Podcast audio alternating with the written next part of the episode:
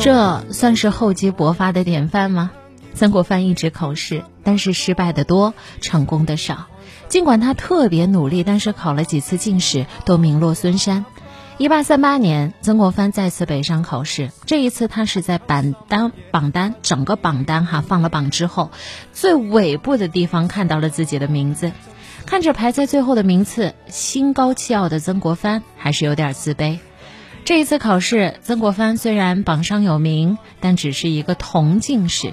按理来说，他没有资格进入翰林院的，还有可能会被打发到某一个很小的地方去当一个县令，这让曾国藩不能接受。最后，他打算去找主考官穆彰阿。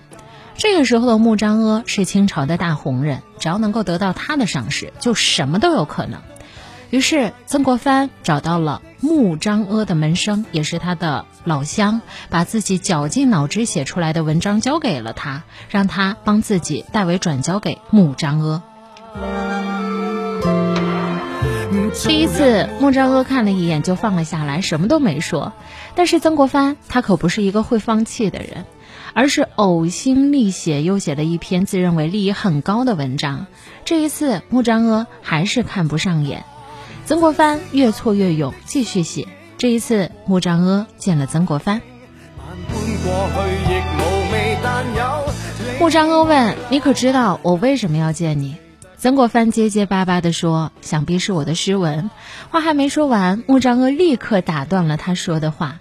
他说：“你呀，诗文极其一般。我见你，是因为你的毅力打动了我。”言下之意就是你这个人可真笨，文章不好，但是你笨得很有毅力。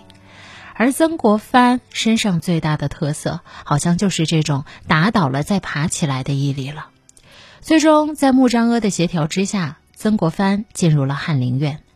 回家的时候，曾家的祠堂都在发光，因为曾家还没有出过翰林。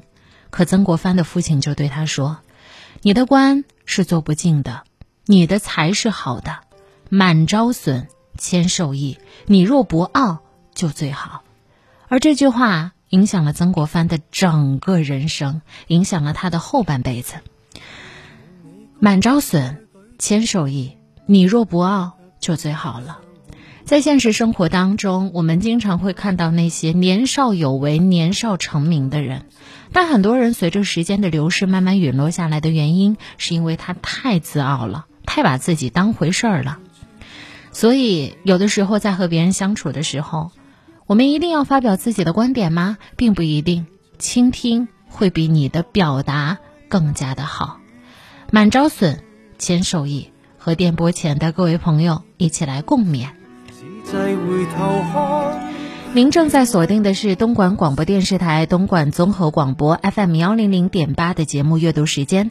大家好，我是安琪。稍后的节目时间段，我们继续来为大家分享曾国藩的故事。